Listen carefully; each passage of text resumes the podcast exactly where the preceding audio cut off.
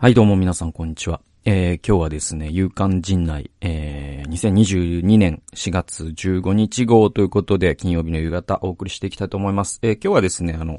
あれですね、あの、受難、受難日というか、聖金曜日っていうんでしょうか。あのね、イエス様が十字架にかかられた金曜日。で、えー、次の日曜日が、まあ、カレンダー、教会カレンダー的にはイースター、礼拝ということでですね、えキリストの復活を祝うという、まあそんなタイミングでございます。えー、そして、えー、昨日のね、えー、動画で、あのそういった受難についてのメッセージを上げさせていただいてますので、興味のある方はご覧ください。で、えっと、今回、あ、そうですね、あの、ウクライナのね、続報というかあれで言うと、あのー、まあ、FVR を通して、あの、最初に60万円送って、今9回目の送金まで進んでいて、えー、合計110万円、えー、っとね、まあ、こう、まあ、FVR の支援者の皆様から、あ送られた献金を、キーウの、えー、KMJC という、えー、教会に、えー、寄付させてもらいまして。で、まあそこを通して今も、こう、いろんなですね、救援物資が、国内各地、えー、ウクライナの国内各地に送られているよという報告いただいてます。えー、また動きが、ま、ありましたら、あ詳しく、えー、お話ししたいと思いますけれども、お本当に、えー、支援ね、いろんな方が送ってくださって感謝いたします。これからもですね、えー、4月いっぱいは少なくともですね、続けていきますので、えー、お祈りくださればと思います。えー、あと、先週のさ、僕あのー、あれ、あれあれ、えっと、ね、勇敢陣内で、FIFA ワールドカップのこと言ったんだけど、なんかいくつか間違ってて、なんかカタール大会って、夏やると思ってたら夏じゃないのね。あの、秋なのね。なんか、要はその暑すぎるっていう理由で。で、なんで、まあまあまあ、もうちょっとね、あの、FIFA ワールドカップ先なんだな、みたいなのが。ああ、すいませんね。夏と言いました。あと前回大会のベスト4スペインとか言ってたんだけど、そんなことはなかったんですよね。全然いろいろ間違ってて申し訳ない。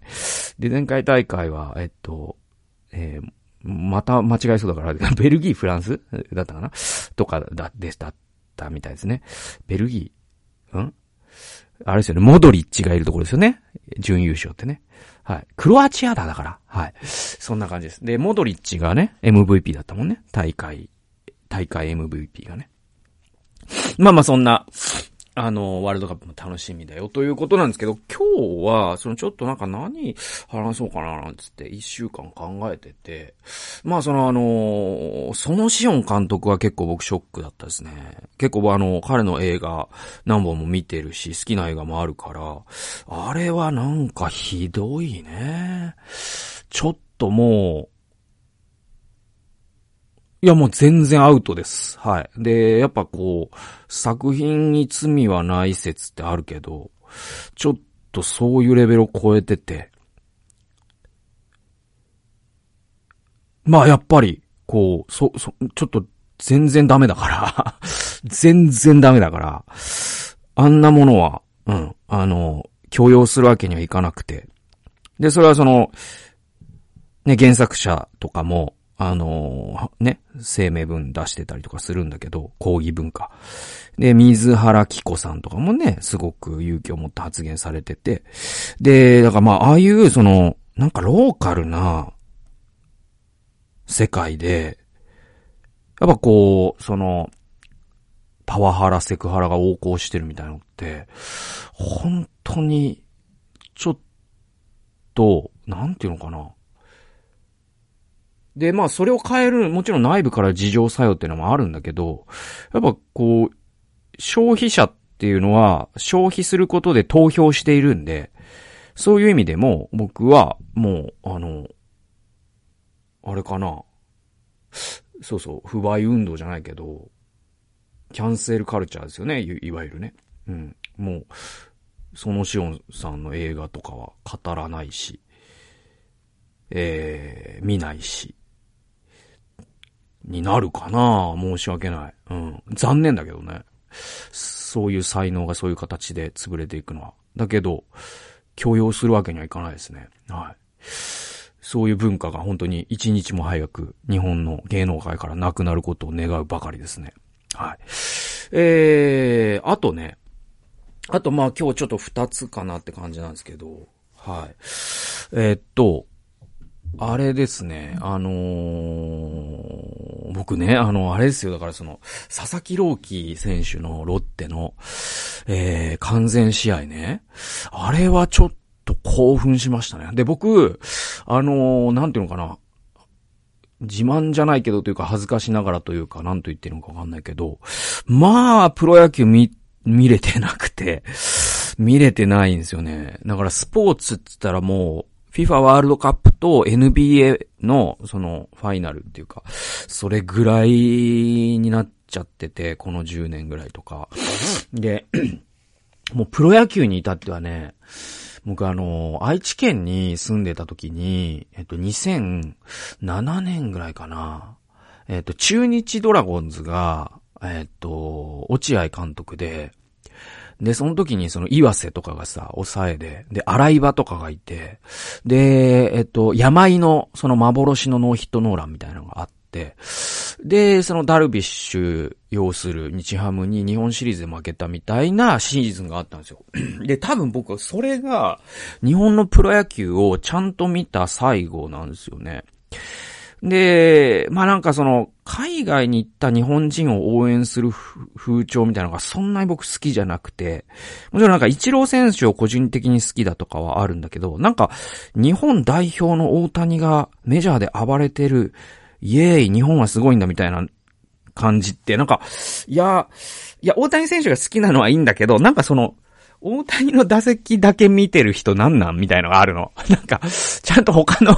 他のさ、もね、アレックス・ロドリゲスがもうすごいメジャーの選手いるのに、そっちも見、見ようよみたいのもあって。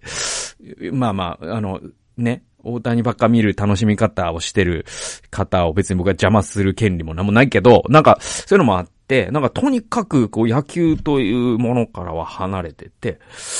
で、でも僕ほんと好きだったんですよ。で、高校の時は特に、あの、広島カープファンだったんですね。で、岡山に住んでたから、あの、周りがなんか阪神ファンか広島ファンにちょうど分かれるんですよ。半々ぐらいに。で、僕はなんか広島いいなと思ってて。で、それがその父の会社の関係で、なんか時々、えっと、お、えっとね、倉敷市民球場とか、岡山の球場に、えっとね、あと、僕、広島にも行ったんじゃないかな。今は松田スタンシャムだけど、当時は、だから、広島市民球場ですよね。に、なんか、その、親父がチケットもらってきて、なんかに、何回か行きましたよ、広島見に。だから、その、北別府とかがプルペンで投げてるのめっちゃ近くで見たりとかしてて。で、えっと、なんかね、広島のあの4年ぐらいの感じとかすごく好きで、なんだろうな。で、け、一回優勝してんですよね、あの頃ね。だから前田、えっと、前田、江藤、山崎みたいなクリーンナップなんですよ。で、またなんかね、投手もね、いい投手揃えてて、なんかね、あの、こう、生え抜きの感じとかがね、いや、かっこええ。なんか、巨人とかがさ、落合をさ、もう金に物を言わせてさ、用意してる中、このなんか、そして江藤も最終的に巨人に行くとか、そういう流れの中で、なんか侍の集団みたいな、野武みたいな感じがかっこええなと思ってて、で、広島応援してた。いや、その時めちゃくちゃ熱心に見てて、毎日なんかその10時半ぐらいの、プロ野球ニュースみたいなのを、もう、見るのが楽しみで。で、巨人広島戦は当然全部見見てたし。っていうとこから、で、ちょっと飛んで2007年のあのね、落合監督も見てました。それはなんか、名古屋ドームにそれこそ当時は、えっと、ね、職場が豊橋でしたから、なんか上司にめちゃくちゃ広島、あの、中日好きな人がいて、で、ちょっと行くか、みたいなあの、ね、1年に1回ぐらい、あの、職場でまあ、それぞれチケット買ってみたいな。あ、誰かまとめて買ってくれてか。で、見たりとかしましたわ。で、そっからもうブランクがえぐいから、だからもう15年とか、本当に離れてて、今どうなってんのか。だから、その、もうソフトバンク最強時代みたいなのも最初から最後までっていうか、知らないの。なんかそんな状況で、あの、久しぶりになんか、日本のプロ野球に多分、注目がね、行ったこのニュースっていうのはあってで、僕は、なんかその、もちろんヤフーニュースとか速報でも見てたけど、文字としてね。えー、何よりなんか、伊集院光さんって、すごく野球好きでね。で、自分でも、あのー、えー、野球、何、芸人草野球チームを作っててさ、あの、ビッグアスホールズっていう いう名前の、あの、草野球チーム作ってて、で、彼は、なんていうのかな、すごい、もう野球が本当に好きなんですね。で、だから彼のトークの中にもやっぱこう野球のことになるとやっぱすごく面白いというか、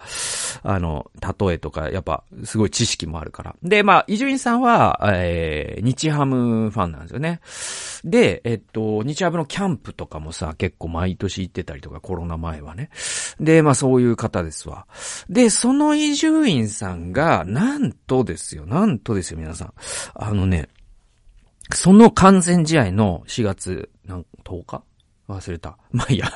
えっと、その4月8日？忘れたけど、その伝説の、その佐々木朗希の、えっと、ロッテ対、千葉ロッテ対、えっと、オリックスでいいんですよね。えー、の試合を見に行ってたんですって。千葉マリンスタジアムまで。で、その話を、その、この前の深夜のバカ力のオープニングトークで、結構ね、CM 挟みながらね、4、50分してて、で、まあ、これはすごいぞと。もう伊集院さんの僕は話に途中で興奮しちゃって、ラジコのタイムフリーで聞いたんだけど、もう途中一回ちょっと、こっからはもうちょっと、ちょっと、あの、佐々木の投球を見てから聞こうと思って、なんかあの、YouTube で、これいい、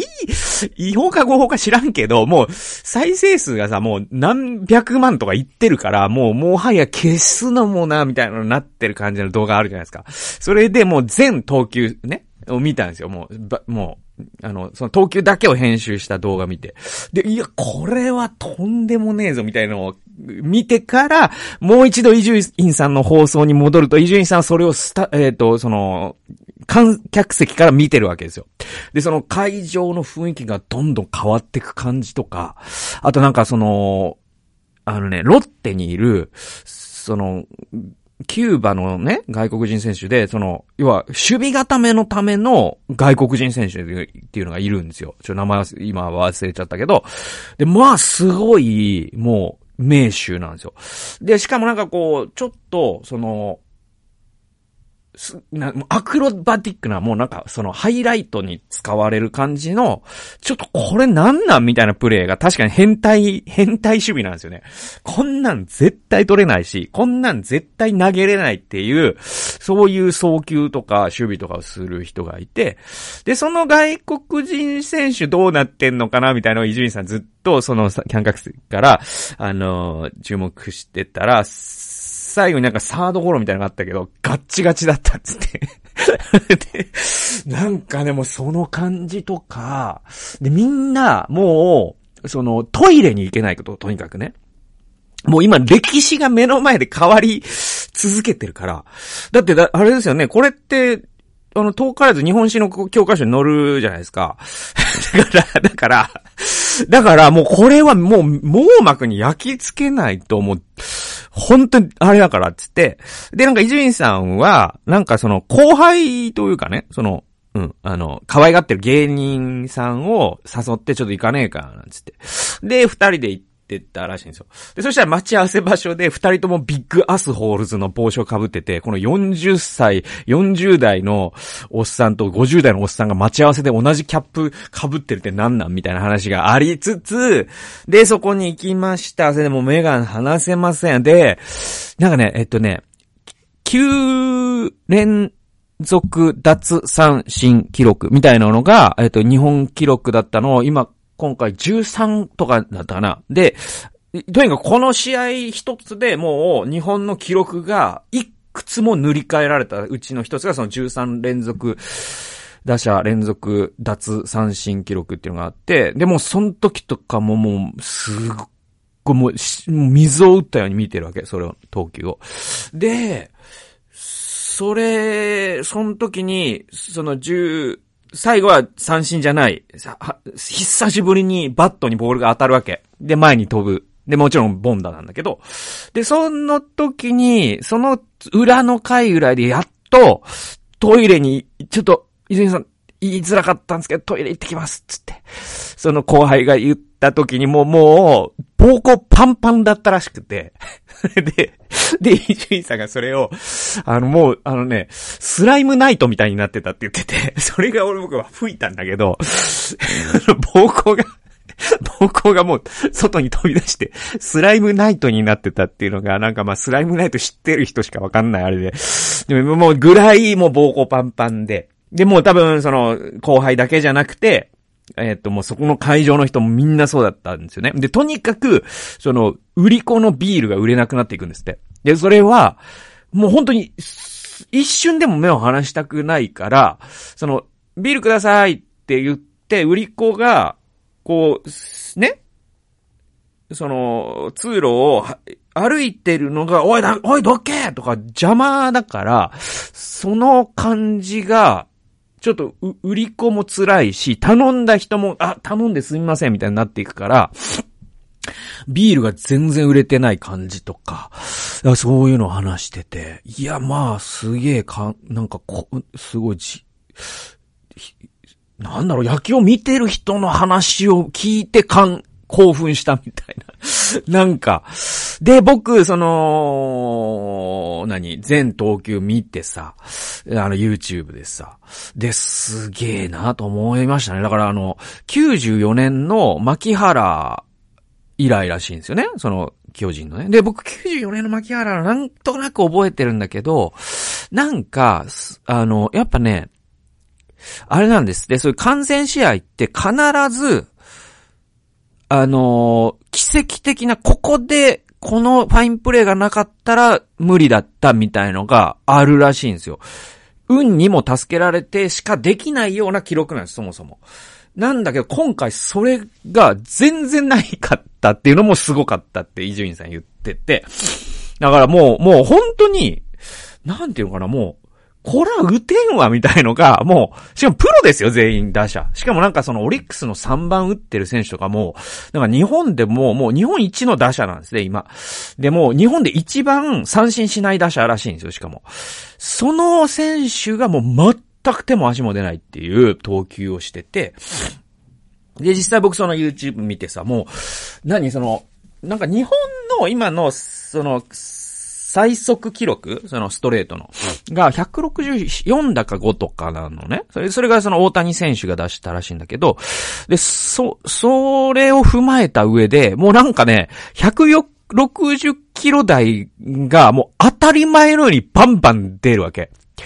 でいて、なんか、その、伊集院さんが説明してくれて分かったんだけど、その佐々木朗希選手っていうのは、その、まあ、えげつないストレートを持ってってて、で、えっと、フォークが決め球なんですよね。で、あとはちょっと遅めのカーブっていう、この3個の球種を投げ分けれるんだけど、あのー、その、160キロ台のストレートっていうのはもう全然打てないんだけど、その、フォークっていうのもすごくて、フォークが、そのフォークが150キロ出てるんですよね。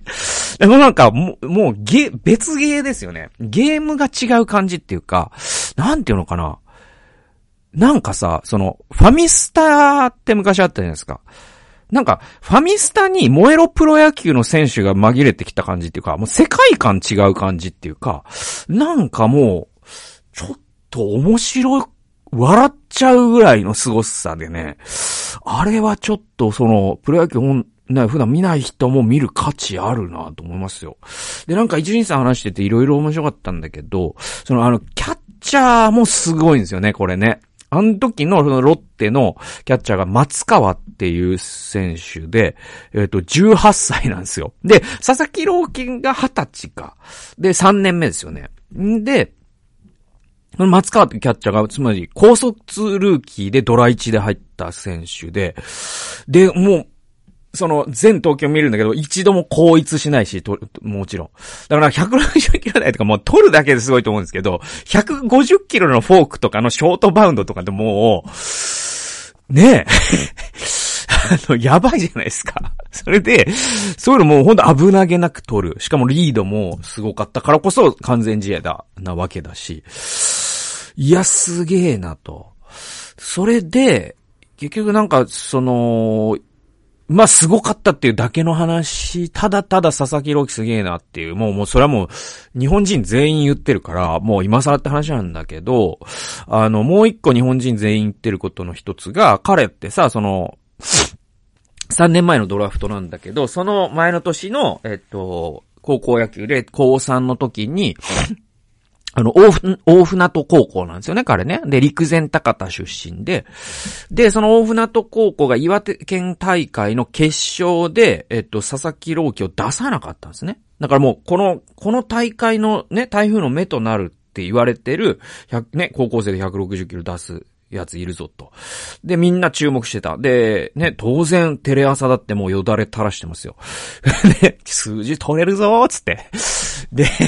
で、この大船渡高校の監督が決勝で佐々木朗希出さなかった。それは、彼は線が細いし、まだ、あの、これからの選手だから、こういうとこで肩を壊しちゃうっていうのも一番やっちゃダメなことだからって言って、で、その時に大船渡高校の監督って結構批判されたんですよね。で、今、この3年越しに、今この完全試合を見たときに、その監督って、まあ、謙虚だからどうだお前ら見たかとは言わないですよ。言わないですけど、やっぱ彼はやっぱ正しかったんだなっていうのが、すごく、まあ、伊集院さんも言ってたし、あとは、その、なんだ、あの、ロッテの育成もすごいって言ってましたね。なんか、あの、なんだ、要はその、高卒ルーキーでも多分もう即戦力だっていうのも完全分かってるんだけど、1年目は一度も1軍の公式戦には出てないし、2, 2, 2年目もちょろっと投げただけで、だから本当にこう丁寧に体をちゃんと作って、プロの体にしてから、えー、万全の状況で3年目に出してくる感じとかも、なんかすごく好感が持てるっていうか、やっぱこう、プロ野球の歴史ってね、その、本当に未来を嘱望された人が怪我でダメになっちゃった人ってさ、やっぱいっぱいいて、あのー、やっぱ一番思い出すのは津田、あ、津田じゃない、津田、津田はね、脳腫瘍になって、広島の。えっ、と、あの人ですよ。伊藤智人かな？うん。あれはもうだから本当に今でも語り草ですけど、やっぱあの、ヤクルトのね、90年代のヤクルトでノムさんが、あの、伊藤智人ってもう無敵だったんですよね、あの時のね。あのシーズンの93年か4年か、忘れたけど、まあ、とにかくなんか防御率 0. 点いくつとかで、もう、もう出たら誰も打てないみたいな感じで、もう無双してたんですよ。で、実際なんか伊藤智人の、今もなんか YouTube とかでも動画あるけど、あの時のなんかその変化球の曲がり方とかもう変態なんですよね。で、こら打てんわっていうか、で、その翌年に肩壊しちゃって結局もうね、その後10年ぐらいずっと二軍でとかっていう感じなんだけど、なんかね、あれはなんかノムさんが、あ、僕なんかノムさんの本で読んだのか、なんか忘れたけど、野村さんは、あれをずっとあの後も後悔し続けたらしいんですよね。本当に伊藤には悪いことをしたっていうか、そうそう、もっと大事に使うべきだったっていうね。で、なんかね、僕あのね、それこそね、2007年のことを思い出すんだけど、あの、2007年で、に、えっと、ノムさん解説してたの、確か。で、えっと、あのー、ダルビッシュがさ、出た年、もう鮮烈な年だったんですよ、あの年、2007年、その、中日、日ハムの、その、日本シリーズね。で、そこで確かにノムさん解説してて、まあ、とにかくその、ダルビッシュを、もう、ほ、まあ、褒めるというか、もう驚いてるわけ。いや、もうこんなのが出てくる時代になったか、みたいな感じに言ってるわけ。だから今我々が佐々木朗希に驚いてる感じで、当時はノムさんはダルビッシュに驚いてたわけですよ。で、その時に、その時だったかまた別番組で忘れたけど、ノムさんが、あの、監督と、あのー、この日本の、その、プロ野球の、その歴史の中で、全プロ野球の歴史の中で、一番のピッチャー、ナンバーワンのピッチャー誰ですかって聞かれた時に、それがちょっと胸が熱い話で、もちろんね、その、川上とか ね、あの、あるじゃないですか。ね。だけど、あの、江川とか、いろんな説があるんだけど、でも、まあやっぱ、ノブさんって、やっぱね、そういう、昔の投手出す人ってやっぱり、その、やっぱ思い出バイアスに支配されてる人って、やっぱもう、で、あの、ノムさん結構そういうのを嫌い、合理的な考えの人だから、本当に客観的にガチで言ったんですよね。ダルビッシュって言ったんですよ。で、で、ダルビッシュって言いかけたんです。言いかけて、あ、いや、伊藤智人って言ったんですよ。あれはちょっと僕なんかジンときましたね。何で見たか忘れたけど。そうそうそうそう。だからその、ダルビッシュをも上回る才能を自分は潰してしまったっていう、その、ノムさんの生涯公開したっていう、その思いを考えたときに、この大船渡高校の監督って本当に偉いなっていうか、そうそうそうそう、思いますね。そしてロッテも偉いし、そう、ちょっと感動しました。で、なんか僕、そんなにその、ストーリーとか、詳しいわけじゃないけど、まあ彼ね、その陸前高田市出身でさ、その、2011年の時、小学生ですよね、多分ね、佐々木朗希選手って。だからそういうことも考えた時に、なんか、ちょっと胸がジーンとする、そのストーリー、で、なんかそういうストーリーいい話みたいなことのパッケージングも、でも、すごい、なんていうかな、まあ、その映える話っていうか、語りたくなる話でもあるんだけど、でももうそういうの全然抜きにして、ただの、その投球として見た時にも、多分あれはもう、ちょっと、なんていうのかな、そう、なんかその、その、日本プロ野球とかじゃなくてさ、その、ベースボールの歴史の中で、その、ベーブ・ルースのね、予告ホームランとか、ね、その、あるじゃないですか、その、ね、一郎の260何安打とかね。なんか、なんかそれにも匹敵するような、本当にそれこそ、もう、こ、これを、その、画面越しじゃなく見れたという、もう伊集院さんってまあ、興奮しない人なんですよ。基本的に、基本的にダウナーな人っていうか、そうそうそう。僕はそれが好きなんだけど、その伊集院さんがもう、本当浮き足だっってる。で、それをなんとか抑えようとしてるのが、もうその、ラジオの声越しに伝わってくる感じとかっていうのが、すげえもん見たみたいな、っていうのが、なんかね、ちょっと僕は佐々木朗希選手のその話がこ、今週は一番心動きました。で、もう一個実は、だから語ろうと思ってたやつがあるんだけど、これちょっとまあ速報性のある話でもないんで、ちょっとまた、これは今度にします。ちょっと時間、佐々木ロッキー選手の話ばっかしちゃって、なんか時事、時事ネタなのかどうなのかすらもわかんないんだけど、あの、どうしてもちょっと、話したくなりましたね、これはね。申し訳ない。なかなか、あの、そういうなんか、硬派な話題を期待してた人には申し訳ないんですけど、そして野球興味ない方には申し訳ないんですけど、でも、興味ない方でも、あの投球はちょっと一回見てほしいな。すごいですから。とんでもないな、あれは。うん。そんなことを思いました。ということで、えー、今週はちょっとね、あの、異色ですけれども、今日は、えー、勇敢陣内、ほぼ、佐々木朗希選手の話をさせてもらいました。聞いてくださってありがとうございました。また来週お会いしましょう。さよなら。